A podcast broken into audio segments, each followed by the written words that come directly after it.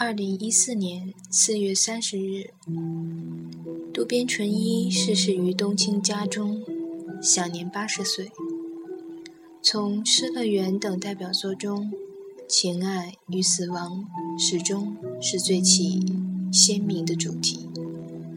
他期待读者接受情爱的全部，包括令人神伤的腐烂细节。这一切纯洁的。就像来自一个孩子的头脑。我们做爱吧，他说。我们一起去死吧，他说。这两个终极问题出现在渡边淳一的作品里。相爱的人都会以同样平静的姿态凝视对方，然后以灵魂。欣然应允。好的，我们去做爱吧。我们一起灭亡。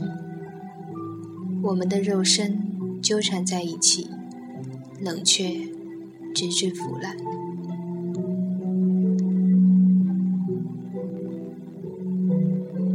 在过身后肆意暴露于眼眸下，任他们惊惧的目光掠过每一寸。已然沦陷的肉身，我爱你。即使是这样，把描写爱和死亡视为永恒孪生体的渡边淳一，依旧被世人敦实直白地分类为情色作家。作家本人倒也乐意接受，毕竟出版业流行帖。一个简单的商业标签，这是一种最简单快捷的人工智能作家分类。但当有的情色作家在情欲字海中进行着感官式狂欢时，渡边淳一则一边让主角做爱，一边以整形外科医生的目光记录旁观，然后他把笔插进兜带。拉上床前帘幕，让笔下的主角遁入黑暗。谁若贪恋血脉喷张的情欲描写，就会在渡边淳一的情色黑洞里得到毛骨悚然的高潮。渡边淳一笔下的性爱描写，不过是《失乐园》里那条诱惑的蛇罢了，诱惑读者。上钩，打开以为可窥视成为的一扇门，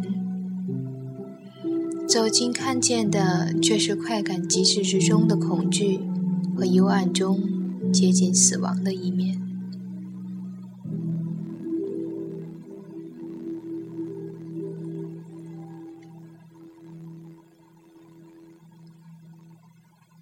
他追求性爱描写的纯粹。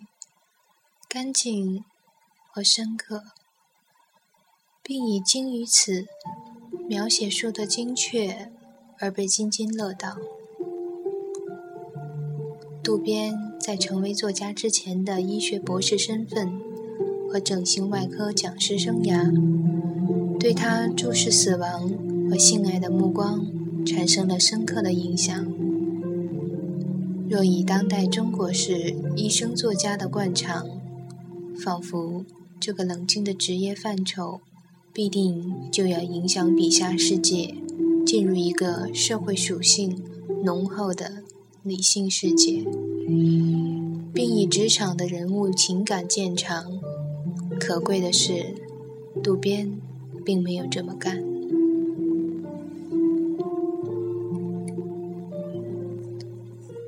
他像一个成年后。还在玩心爱玩具的固执男孩子，沉湎于无休止的爱情小说撰写。曾经的医师视角，只让他更为锋利、精准地描写情爱场景，并知道何时果断地让那把刀适时抽离。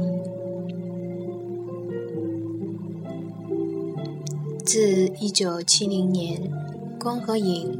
获直木文学奖之后，渡边已出版了一百五十多部作品，大多以情爱小说为主，因为他相信这个主题不会随时代变迁而风化，而不像美苏冷战时期一时风行的间谍小说，最后只落得复古怀旧的意义。他写幻觉，写爱的流放地。并以曾改编成电影，从而风靡亚洲的《失乐园》为其公认的代表作品。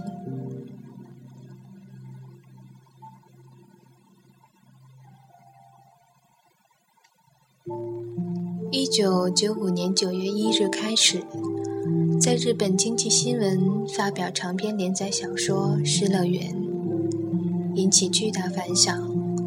并相继被拍成影视作品。小说在日本已发行二百六十万册。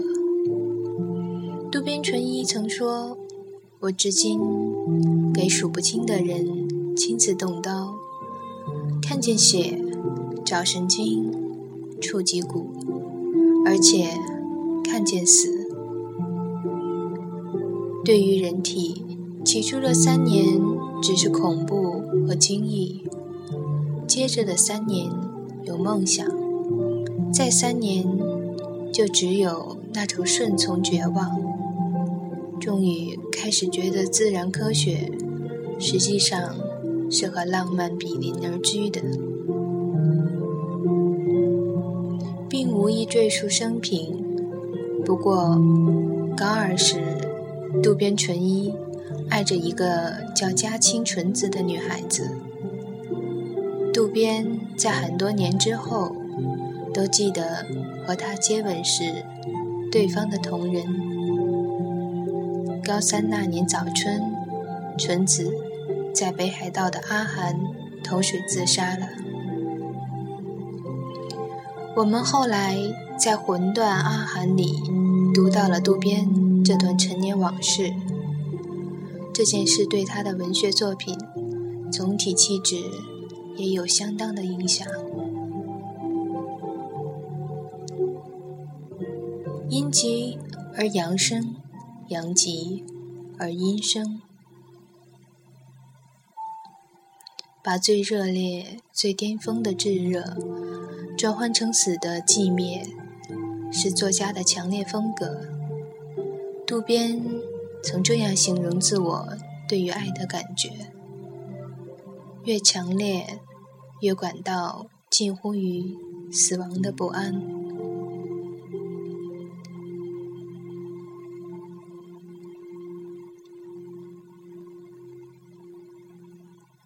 和很多向死亡阴影无限靠近的前辈日本作家，如川端康成、太宰治相同的是。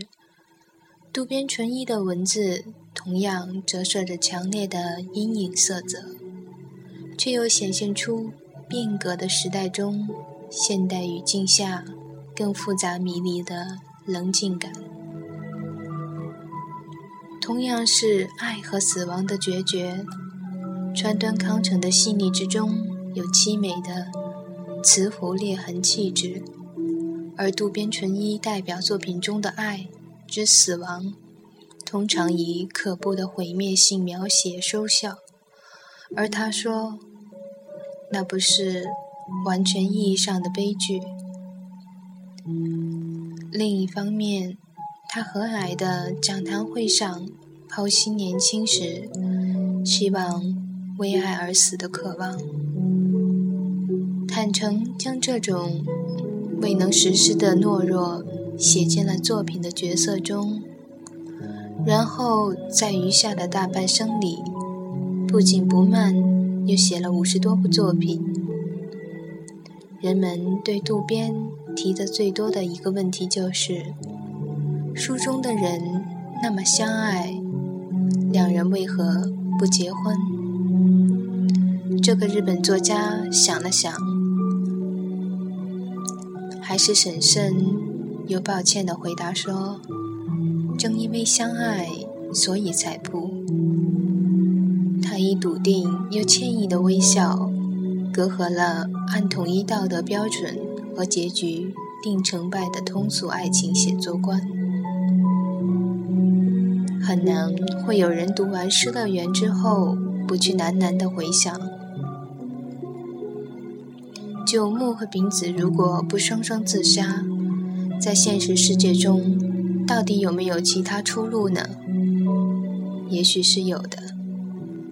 不过，当年《失乐园》连载时，不断有报刊问他：这两人最后会怎样？对这个提问。渡边总是一句话，一定会有个好结局的。连载完毕时，读者最后读到了图穷匕见双双成诗。他期待读者接受情爱的全部，包括令人神伤的腐烂细节。而对于懂得他笔下世界的读者而言，他做到了。